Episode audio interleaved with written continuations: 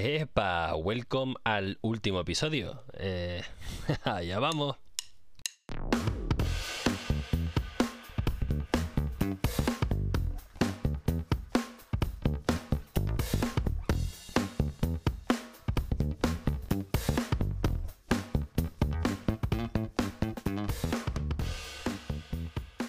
Muy buenos días, buenas tardes o buenas noches. Mi nombre es Alejandro Gómez y esto es Busca Lifers, el podcast donde puedes adquirir experiencia internacional sin salir de casa. Aquí hablamos con gente que se ha ido de su país para instalarse en otro y discutimos nuestros sacrificios y nuestras aventuras. Para dinamizar la conversación nos acompaña en cada episodio nuestra primera invitada, Sherezade, otra canaria como yo que también vive en los Países Bajos. En el episodio de hoy hablamos con Rafa. Rafa tiene una empresa de tours en Ámsterdam y ya tiene experiencia haciendo tours en otros países. Como siempre, empezamos desde el principio y le preguntamos cómo era su vida en España y por qué decidió salir. Bueno, pues yo soy un mediterráneo de Cabo de Palos, Cartagena, Murcia y nada, mi vida pues muy buena porque aquello es el paraíso, así que no como Canarias, pero casi también tenemos microclima y pues una vida muy muy tranquila en la playa con mis amigos, familia y demás. Lo que pasa que allí pues no, no hay oportunidades. En cuanto tienes un poco de ambición o quieres emprender, pues aquello muy muy limitado. Entonces, bueno, pues tuve la posibilidad con 18 años de pasar un verano trabajando y aprendiendo inglés en Londres y ahí se me abrió el mundo y la mente y, he vuelto, pero muy poquito. Ya he pasado más tiempo fuera que, dentro. O sea, con 18 años ya te fuiste a Inglaterra y en España llegaste a trabajar o, a, emprender. Bueno, no emprender, pero sí trabajar. Pues lo típico que como siempre pues necesitas pelas para pues para pasarte bien con tus amigos, hacer algún viajecito y demás. Pues eh, trabajaba alguna vez haciendo el inventario del Leroy Merlin en Navidad, algún verano pues eh, poniendo copas. Eh, luego también cuando me quise comprar con 18 años mi primer coche, pues trabajé un verano en Mercadona de allí, de Cabo de Palos. Bueno, pues eh, este tipo de, de trabajos mientras lo compaginaba con los estudios, pero nada serio, serio como lo de ahora con 18 y estuve allí en Londres, la verdad que me planteé quedarme, pero al final pues lo de siempre y sobre todo porque era más joven, eh, el clima como que no invitaba a quedarte por allí. Y yo viniendo de la costa, todo el día en la playa, el sol y demás, muy duro aquello de, la lluvia. Y el, frío es más llevadero, pero la, lluvia lo, lo, llevo peor. Al final volví, seguí estudiando, luego me fui el verano siguiente a California, estuve allí también pues con un grupo de 25 españoles de intercambio en familias, ahí sí que me hubiera quedado de por vida, pero bueno, no pudo ser, ya que es más complicado pues todo el tema de Estados Unidos y demás. Y luego pues ya yendo y viniendo, sobre todo un poco el desencadenante de que esté ahora en Ámsterdam, 2013, que fui a ver a un amigo a Praga, República Checa, y al final pues yo estaba trabajando en una multinacional española en Madrid, no me gustaba aquello de estar metido en una oficina todo el día y llegué, pues eh, me dijeron que tenía la posibilidad de pedir una excedencia, la pedí, me volví a, Praga, estuve ahí el mes y medio que le quedaba a este amigo de, beca que estaba con unas prácticas, él se volvió y yo me quedé tres años y ahí pues empecé con todo el tema del turismo y demás. Hoy en día Rafa tiene un negocio de tours en Ámsterdam, pero él ya traía experiencia de tours en diferentes ciudades. Le pedimos que nos cuente un poco la historia de su negocio. Bueno, pues eh, una vez que estaba ahí en Praga con esta cooperativa, con mis amigos y compañeros, pues luego también conocí a la que a día de hoy es mi chica y, bueno, pues ahí ya mm, como que no nos cansamos, pero bueno, sentimos que era el momento de irnos de Praga después de tres años y pues fuimos a, Madrid y, ahí mientras ella seguía estudiando, yo ya con la experiencia de Praga decidí, decidí hacer ese concepto, es decir, como guía independiente, pues eh, redes sociales y web y, bueno, pues empezó a funcionar. De hecho, en Madrid, sorprendentemente, pensando que, en España me iba a costar más, porque en el extranjero dices, vende un producto para hispanohablantes con el hándicap de que es otro idioma, otra cultura. Pero claro, en Madrid, pues misma cultura, mismo idioma, lo veía más complicado. Pero me sorprendió y no, funcionó muy bien a las mil maravillas. De hecho, llegué a contar con ocho guías que colaboraban conmigo. Ahí, pues más que nada lo que hacía era llevar un poco la compañía y luego de ahí, pues ella una vez que terminó de, estudiar, pues surgió la ocasión de, que se fuera a trabajar a Londres.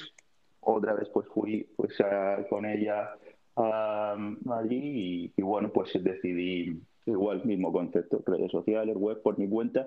Londres sí me costó más porque pues muchísima competencia y claro, al estar solo disponer de, de menos medios, herramientas y demás pero bueno, como ya había estado viviendo en dos ocasiones anteriores en Londres, es una de mis ciudades favoritas, me costó más, pero bien también. Lo que pasa que, bueno, luego el dicho sobre Brexit y como consecuencia de ello, pues eh, del trabajo que tenía ya en Londres, la mandaron aquí a Ámsterdam y esto fue pues hace un par de años o así, este va a ser el tercer invierno y, ya nos vinimos y igual pues tirando de redes sociales, que ahí ya sí que ayuda porque tengo un poco todo el bagaje de, seguidores de Madrid, Londres, bueno, pues al final Ámsterdam y con la web arranqué hace pues este junio, ¿no? El anterior y poco a poco, pues igual, porque aquí la competencia es brutal y la mayoría son compañías, yo no conozco guías independientes como yo, solo conocí a un chico que se fue, que volvió a España,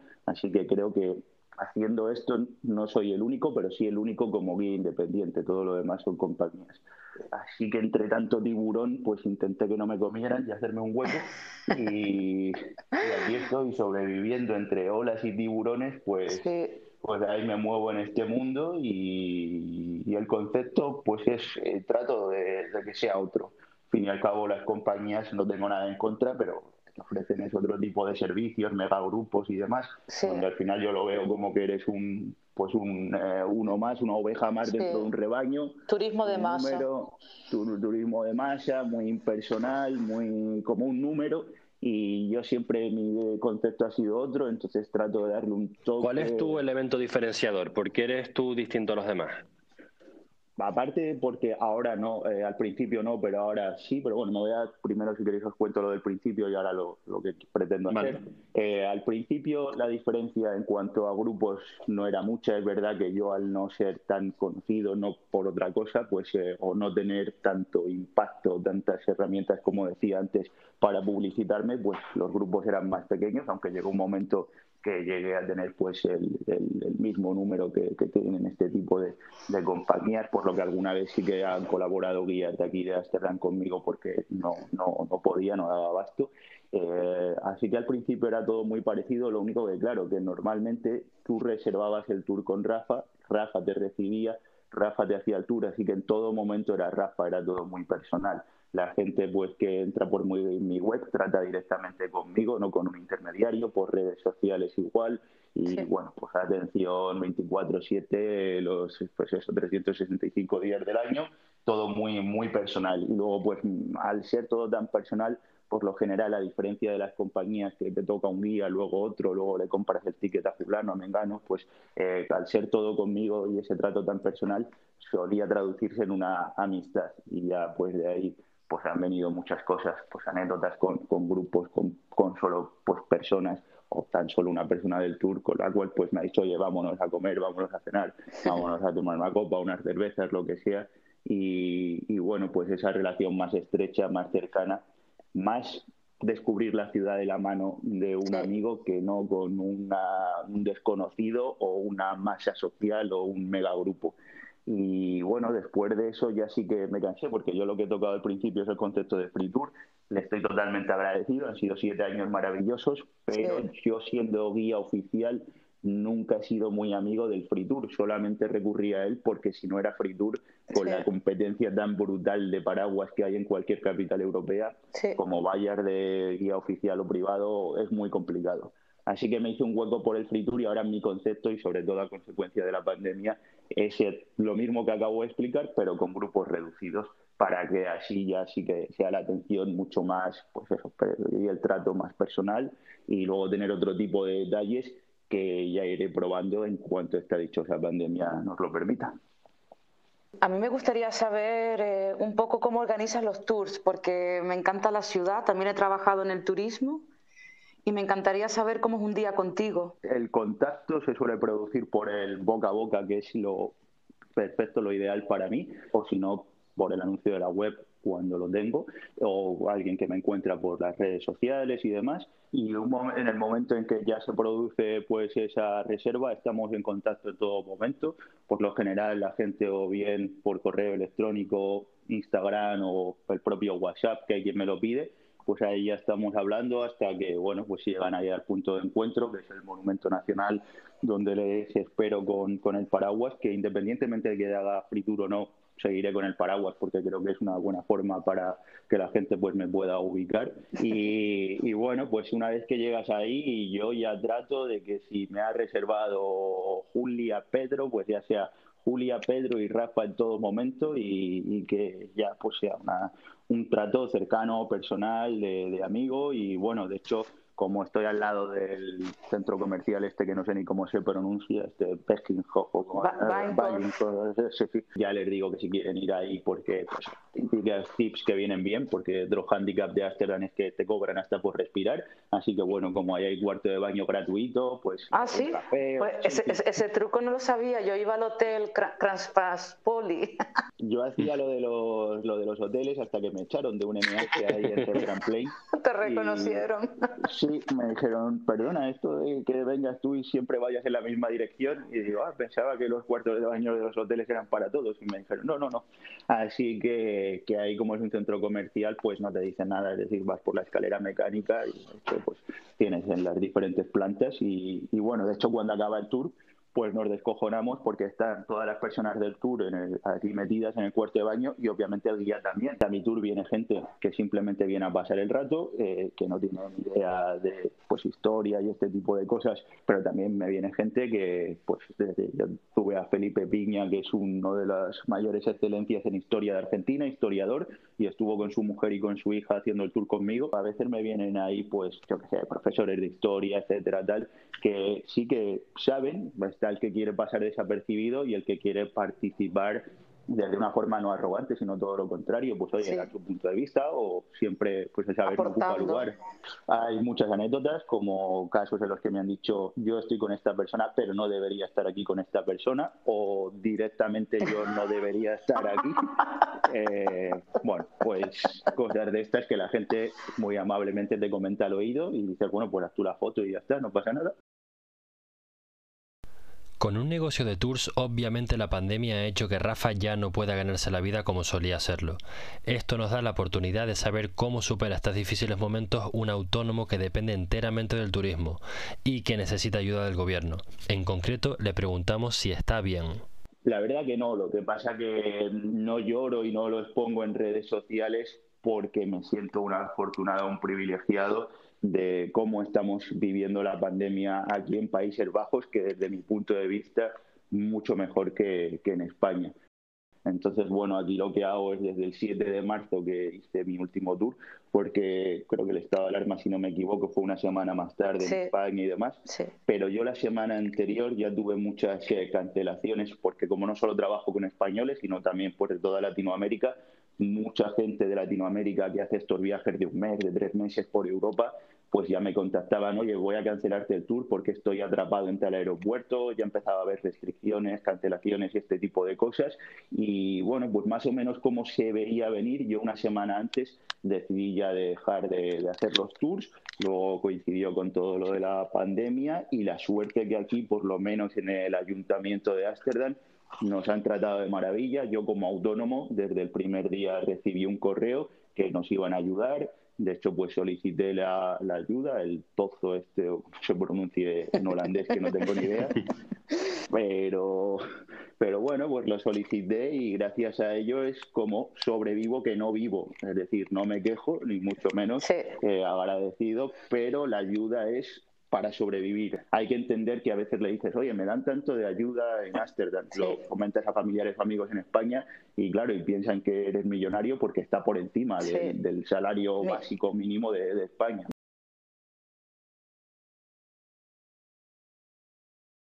A raíz de no poder hacer nada con su modelo de negocio anterior, también le pregunto a Rafa acerca de productos virtuales, que es algo que sospecho que se ha planteado mucho autónomo también en España.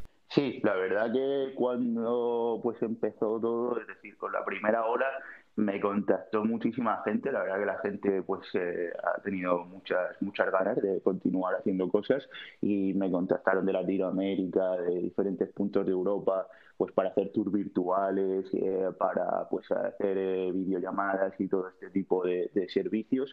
yo estas iniciativas las veo maravillosas, lo que pasa es que al principio no podía compartirlas porque aunque lleve tantos años de cara al público y aparente ser una persona extrovertida, no lo soy. Entonces me, daba bastante vergüenza todo esto de, de, mostrarme pues en, en videollamadas, etcétera. Luego también soy bastante presumido y nunca me he visto bien en una cámara, ni para un vídeo ni para una foto. Es decir, no soy fotogénico. Y no me veía yo ahí me generaba bastante inseguridad y, por ese motivo pues rechacé todo este tipo de, iniciativas. Lo que pasa que bueno eh, primera ola segunda tercera y las que queden por venir pues yo creo que, que 2021 va a ser completo va a ser todo el año y veremos a ver pues si tenemos unas navidades normales las próximas. Y ahora sí que me planteo porque claro tan aburrido sin hacer nada yo he recurrido a a YouTube, ya no consumo televisión normal, entonces consumo YouTube. Y hay muchos youtubers españoles que he estado siguiendo, viendo y demás.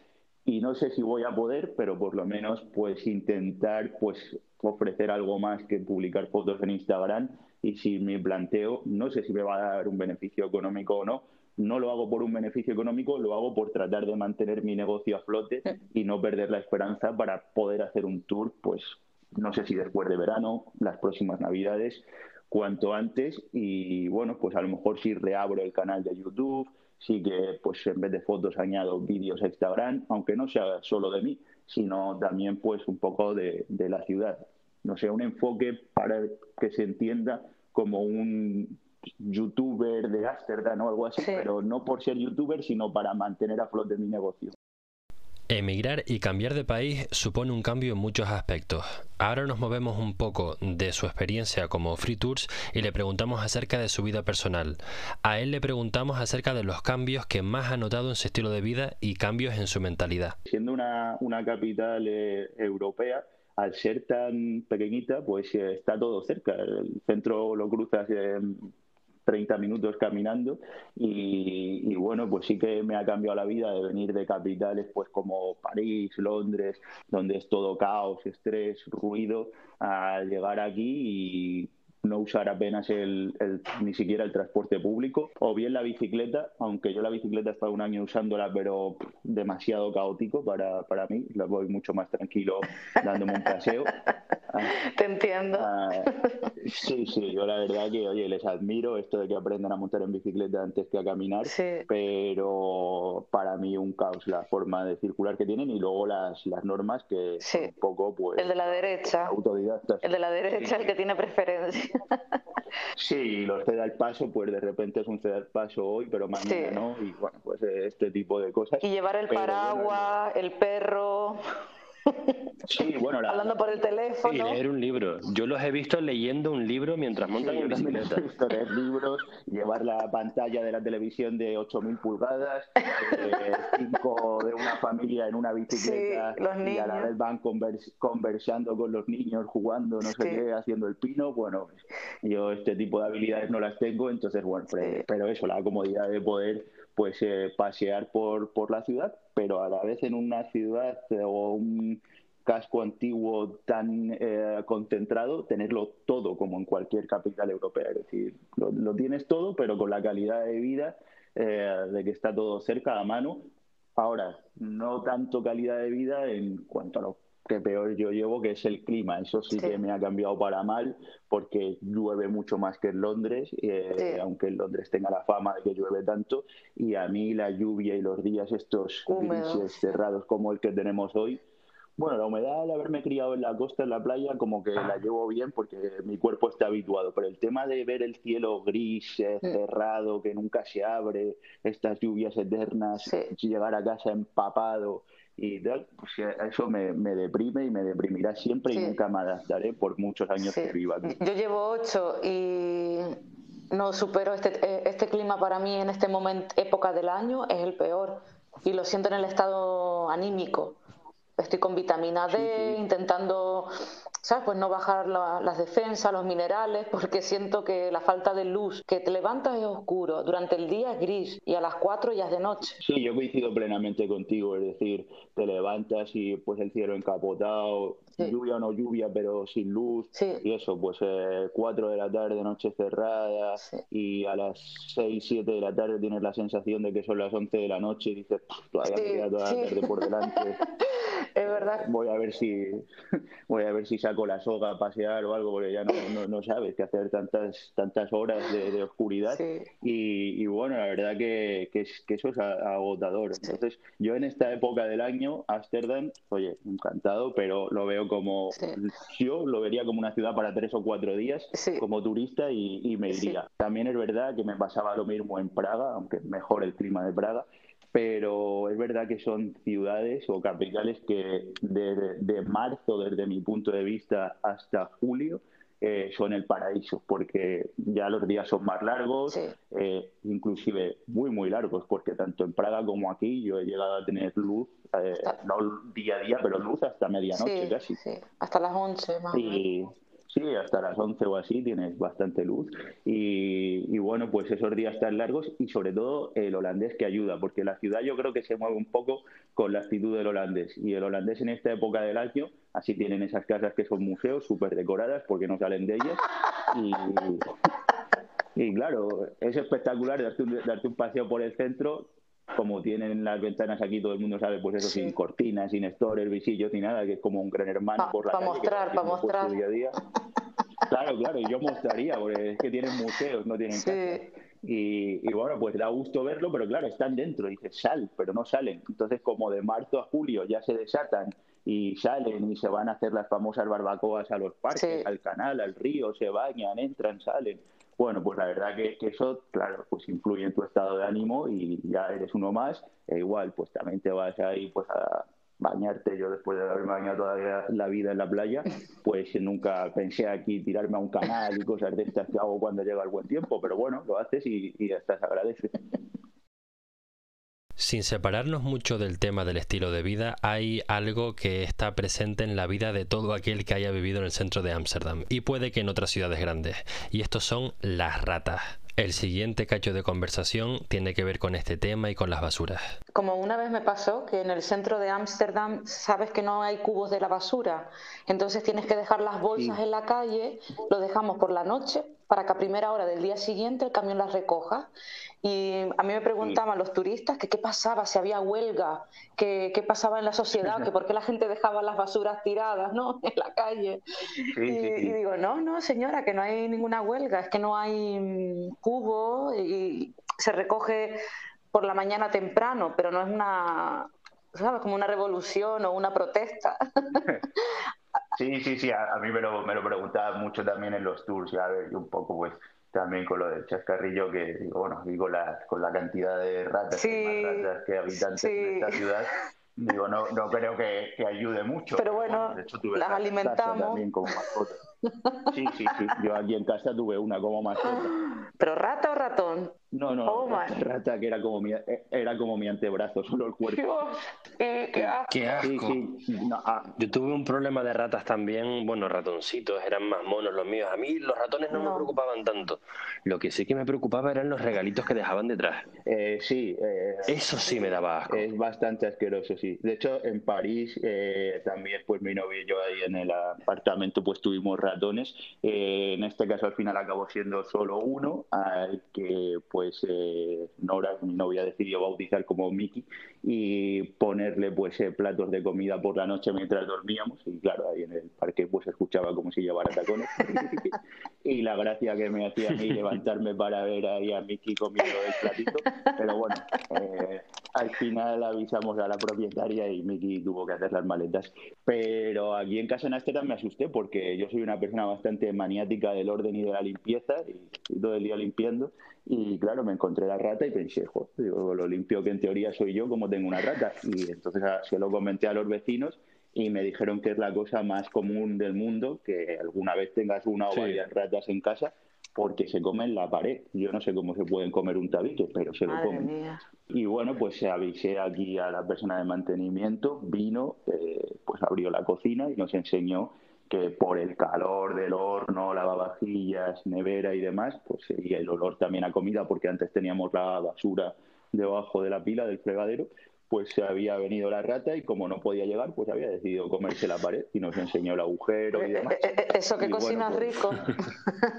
y bueno, pues la verdad que, que, al final nos enseñó el agujero, lo estuvo limpiando todo, lo, lo, tapó porque, bueno, me dijo que el procedimiento aquí es ese, le ponen como un metal y una serie de cosas, etcétera y, y bueno, todo con madera que de momento no, no ha vuelto la, la, rata, pero sí, sí. Yo debo decir que mi experiencia con la rata ha sido el, el mayor cambio que he hecho yo con respecto al reciclaje, porque al traer la comida, lo que hacía era sacar todas las bolsas de comida que fuesen de plástico, porque habían chascado ya de, de un par de ellas, y las metía en los botes de cristal que me sobraban de las compras anteriores, de salsas, de salchichas, de lo que fuera. Sí.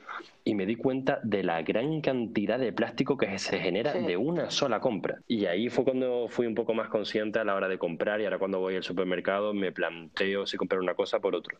Todo gracias a, pues, a la rata que pues, teníamos. Eh, coincido plenamente contigo, Alejandro, mm, casualidad, pero nos abrió los ojos de la misma manera. Nosotros teníamos la basura distribuida o por lo menos el cubo así y al final pues nos recomendaron que lo sacáramos, que lo pusiéramos en otra zona de la cocina. Por el tema de olores decidí comprar uno grande con separadores siempre hemos reciclado, pero al tener ahora el cubo grande, los separadores y demás, pues nos abrió los ojos al ver eso, la cantidad de plástico sí. Que plástico, cartón que consumimos y solamente siendo dos personas. Sí. Una de las cosas que sorprenden en los Países Bajos son las viviendas con ventanas grandes en el primer piso, o sea, en el piso bajo, y es que los peatones pueden ver la intimidad de las familias que viven ahí. Esto viene de su religión y Rafa nos cuenta más acerca de este tema. Que los protestantes pues decían que ellos no tenían nada que ocultar, a diferencia de los católicos. Entonces, bueno, pues de ahí que los grandes ventanales y obviamente había muchos católicos detrás de esas ventanas. Lo que pasa que, como ya os podéis imaginar las consecuencias, pues eh, al final todos tenían grandes ventanales abiertos de cara a la calle, al público, por ese motivo, para decir, oye, yo estoy orgulloso de ser calvinista protestante, no tengo nada que ocultar y aquí lo muestro de esta manera. Por ese motivo, durante ese periodo de reforma, los católicos tuvieron que improvisar pues sus iglesias, la forma de llevar a cabo su culto, que imagino no que lo sabréis o no, no lo sé, se hacía en las, en las últimas plantas pues de, de, los edificios, de estos tan característicos de la arquitectura tradicional holandesa, para entendernos las beatas, que es como se conoce por lo menos en España, a esa última ventana de la parte más alta del edificio, la más pequeñita, pues cerraban esas contraventanas de madera y ahí improvisaban pues esas iglesias católicas. De hecho, algunas a día de hoy se conservan como museos. Pues luego también se debe al tema de las mercancías. Aquí estamos hablando pues que aquí llegó a ser el primer, segundo puerto más importante a nivel mundial. Los grandes mercaderes, podemos pues estar hablando pues del siglo, a partir del siglo XVII en adelante, cuando ya se convierte en una potencia marítima y esos grandes ventanales ayudan a lo que se ve, que muchas veces la gente se fija, a veces no, pero bueno, se lo indicas, por lo menos yo los tours, que son las eh, vigas con los ganchos estos que salen de la parte más alta del edificio. Sí. Bueno, pues eh, ahí a día de hoy para hacer mudanzas, aunque cada vez menos porque te la hacen con el, el típico elevador este que sale ya del camión, pero bueno, ellos las usan todavía bastante. Ahí montan su polea con su cabo y suben y bajan sus, sus mercancías y como eh, aquí lo que se hacía esto ya es un extra, pero bueno, venga, ya que estoy os lo cuento. Eh, pues los edificios por dentro son súper angostos porque había que aprovechar el espacio dándoselo a lo que es la vivienda, porque la distribución es diferente a como estamos acostumbrados en España.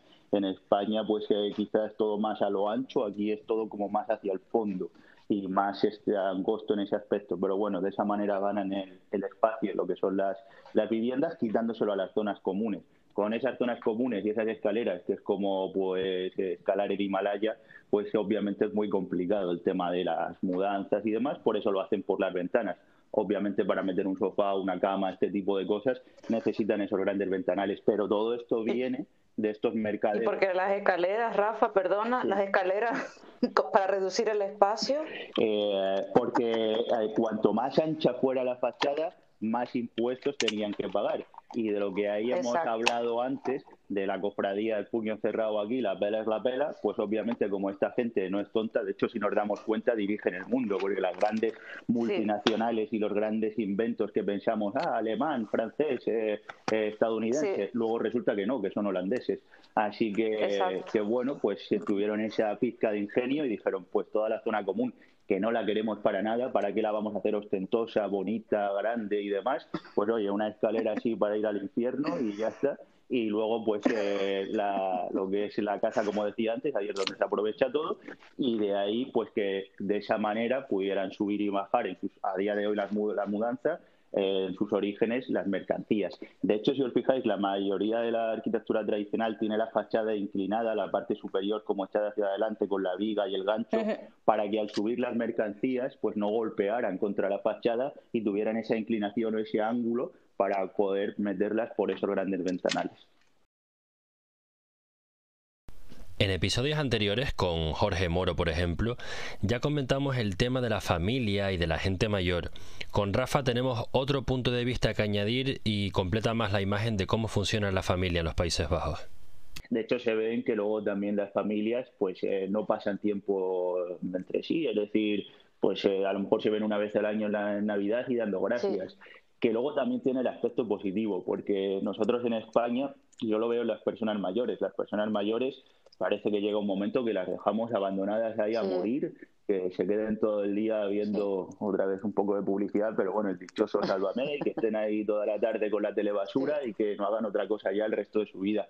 Sin embargo, aquí ves pues a personas mayores que no lo parecen o cuando te das cuenta que sí que lo son, pero súper bien, se conservan mucho se conservan mucho mejor por eso, porque son independientes, porque les ves con 90 años ahí que apenas pueden ya con su vida, pero siguen en su bicicleta bajo la lluvia, eh, se mueven y sobre todo porque como no tienen ese apego o ese apego tan familiar, pues al final no tienen que estar cuidando a sus nietos, sino que están viviendo su vida independiente y eso pues les hace libres y les da pues mucha más juventud.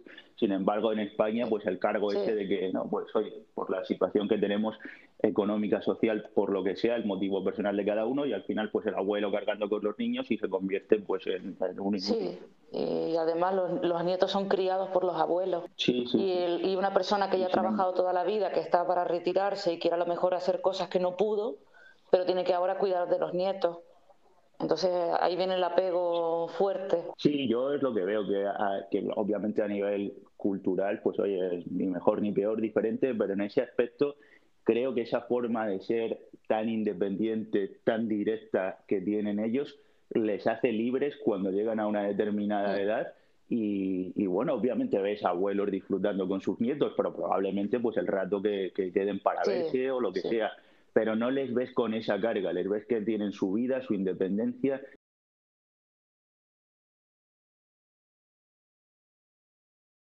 Llegamos a la recta final de nuestro episodio y como siempre para terminar vamos a preguntarle a Rafa qué haría él con un millón de euros. Me iría a Cabo de Palos, de donde soy yo, y ahí sí que haría una inversión que sería muy básica, pero una casita, y ya si me das un millón de euros, pues sí que tiraría un poco la casa por la ventana. Y como mi mayor pasión en esta vida es navegar y jugar al tenis, que es lo que he hecho toda mi vida desde que tengo uso de razón, pues me haría una pistita de tenis dentro de la, al lado de la casita humilde y un pequeño barquito también para navegar, ver a ligera, eso sí, sí, que bueno, es un poco lo que haría. Ya por último, ¿qué harías si no tuvieras que trabajar? tratar de que se pudieran sumar a, esta aventura de no tener que trabajar y así pues tenerlos disponibles para hacer deportes juntos porque me gusta más hacer deporte con, con gente que solo pues tipo tenis, fútbol, navegar, eh, volei playa, lo que sea y, y, luego pues como es tanto tanto dinero por lo que por el ejemplo que me estás poniendo pues aparte de invertirlo para tener digo nada ostentoso lo, lo básico eh, lo demás intentaría, no por quedar bien, sino porque es un poco mi naturaleza, pues oye, ayudar a, a, quien pueda o en general aportar mi granito de arena. Al fin y al cabo yo creo que si todos aportamos nuestro granito de arena, pues no habría tanta desigualdad. Luego ya que esto es un tema más complejo que podríamos estar horas hablando, pues el tema de en concreto de, de, España, porque me parece un dato muy curioso que podemos comentar si queréis, que por ejemplo aquí no hay pobres, obviamente hay pobres, pero de forma voluntaria porque si tú te declaras en bancarrota, aquí el Estado te proporciona una vivienda, pero una vivienda con todo lujo de detalle. Me refiero, si son más antiguas, eh, de la década de los 70, las reforman y mientras te están reformando la casa, te proporcionan un hotel, alojamiento, lo que sea, hasta que te devuelven la casa reformada con calefacción. Desafortunadamente hemos tenido problemas técnicos y no se ha podido aprovechar la mayoría de la conversación, incluida la despedida. Pero aquí estoy yo para despedirme en nombre de Sherezade y de Rafa.